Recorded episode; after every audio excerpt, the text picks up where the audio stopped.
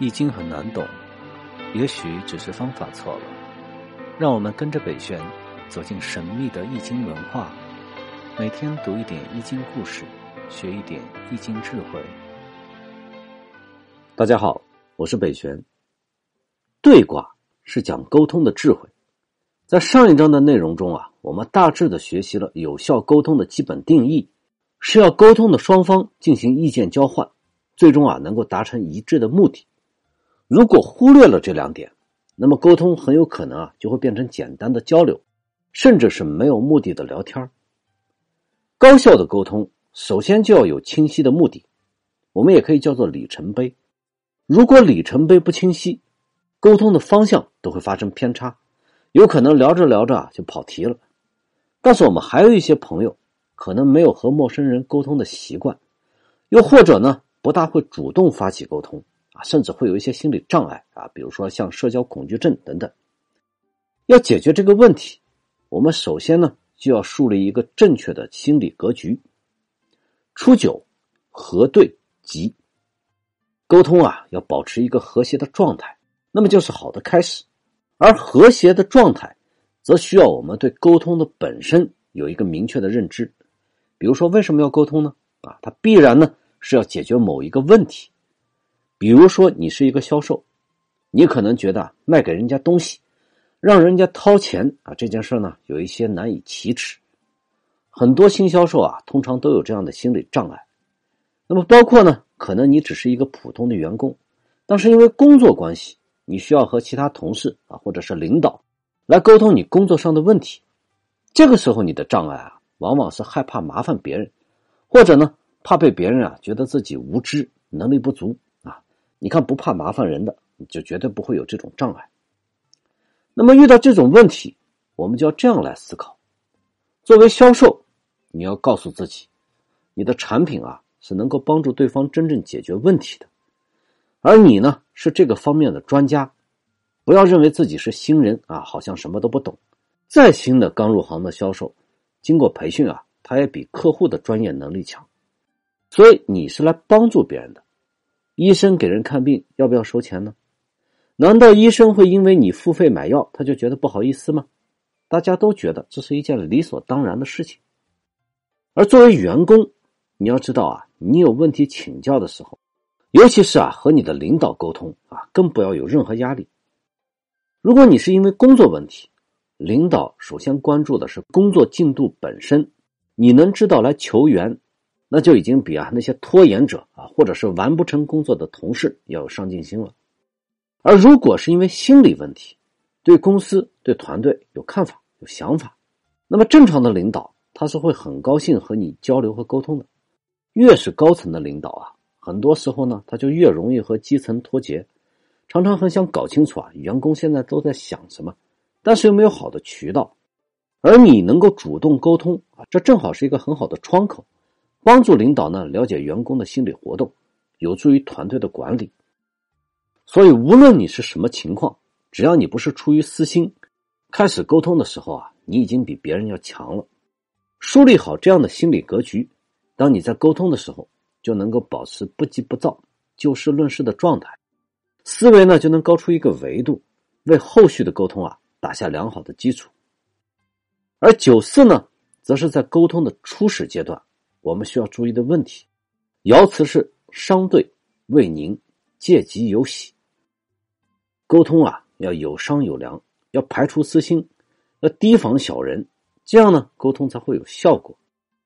虽然我们在前面讲沟通啊，要树立一个正确的心理格局，要建立一个和谐的氛围，但是知人知面不知心啊，我们自己可以无私，却无法保证呢，对方也是无私公正。所以这种情况，最忌讳的就是交浅言深，还没有搞清楚对方是真小人还是伪君子，就把自己的底牌啊和盘托出，这是沟通的大忌，也是人与人交往的大忌。针对这种情况，沟通的智慧啊，就是告诉我们，不能只听一面之词，更不要轻信诺言，尤其是在职场啊，其实生活中也是如此。看似青梅竹马的好兄弟啊，好闺蜜。口蜜腹剑、落井下石的事情啊，也不是没有。那么我们就要闻其言，观其行啊，听他说什么，再看他做什么。比如在销售实战中啊，如果客户他表示呢，对你的方案是非常认可，口中是连连称赞啊，每次都能和颜悦色的和你去沟通，那么我们就可以进一步要求他，邀约对方的高层管理者进行下一步计划的沟通。如果他推三阻四，或者呢就是和你打太极、倒江湖啊，那么基本就可以确认，对方啊实际上根本没有把这件事当回事他只是无聊和你聊聊天而已。那么我们就知道问题到底出在哪里了。另外，在沟通的时候啊，切记千万不要撒谎，更不要轻易做出承诺，一定要实话实说，不然呢，你的沟通成本会非常高。即使暂时达成了你设定的目标，那么这也是假的，随时有可能啊会退回原地，甚至会造成更恶劣的影响。这就是九二和九五提到的问题。九二，福对，吉。毁亡，沟通啊要以诚信为本，这样即使有误会，它结果也是好的。而九五，浮于波，有利啊，那它就是从反面来讲，如果夸夸其谈、巧言令色、言语不实的话，那这个沟通它一定会出现问题。为什么我们很多的朋友对销售的印象不好呢？就是因为第一印象觉得销售啊都是说的比唱的好听。常常说好的事儿啊，签完合同就不认账了。这就是因为销售的门槛呢，它比较低，大多数公司营销的能力本身就太弱，自身又没有系统化的营销理论，更谈不上呢能给员工做什么销售培训。大部分的情况啊，都是简单粗暴啊，甚至用传销的那一套来获客。比如啊，动不动要求销售去逼单，也就是用场景来逼迫客户去签约。比如我们常见的场景。去美发或者去做美容啊，技师呢会告诉你今天搞活动，现在马上买啊就能打五折。有时候还会配合一些电话或是不厌其烦的反复催促，来给你施加心理压力，这就是逼单。还有我们常看到的，有些店铺里写的“房租到期清仓跳楼大甩卖”，实际上你明年再来，它还是这个口号。最让人生厌的就是很多旅游景区啊以次充好。用一些低廉的产品冒充本地特产，用一些所谓千载难逢的机会给你暗示啊，这个机会呢，你一旦错过了，再也没有这种捡便宜的好事了。那么从这个角度上诱惑你去掏钱，不可否认的啊是，这种方法它短期啊确实有用，能够获取大批的客户。但是呢，就像是旅游景区这种情况，它赌的就是一锤子买卖。毕竟，大部分的人啊，去过一次就不会再回来了，你不可能重复购买，更不可能呢，因为这点事儿千里迢迢的来找他麻烦。可是长此以往啊，这个景区的名声它就渐渐坏掉了。比如说，曾经青岛的天价大虾啊，西藏的藏药，泰国的蛇药等等这类的事情啊，给当地带来的损失有多大，产生的恶劣影响有多大，这是无法估量的。而即使呢，你是一个销售啊，为了签单。客户说什么，你都拍着胸脯保证，他说这个一定没有问题。其实啊，这也是对客户的不负责任。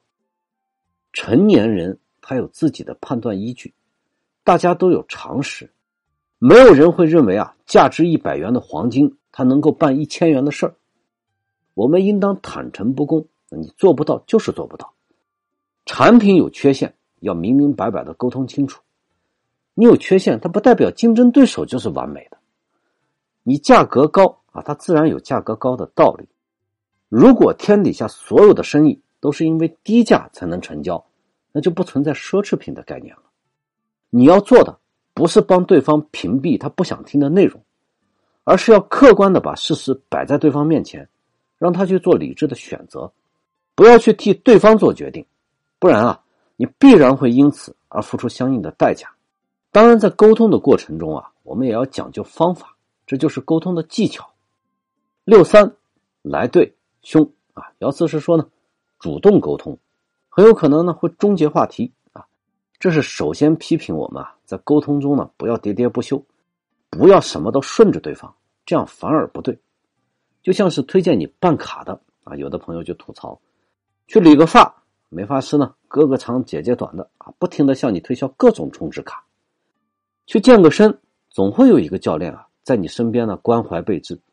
正当你受宠若惊的时候，冷不丁对方来一句：“要不上几堂私教课试试？”这样的沟通方式啊，只会让对方产生反感。即使是偶尔的成功，也是瞎猫碰到死耗子啊！正巧呢，对方也有这个需求而已。我曾经在培训课上啊，举过一个极端的例子。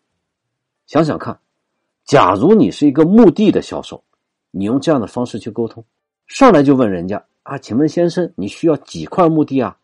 如果一次买十个墓地，还能附赠骨灰盒，你看看人家是不是要把你打出去？所以啊，我们就要采用上六的方式，引对，以引导的方式来沟通。这就像是中医的望闻问切，你首先呢要察言观色啊，当然这也是一门学问。尤其呢，现在啊比较流行微表情的研究，就像是福尔摩斯一样。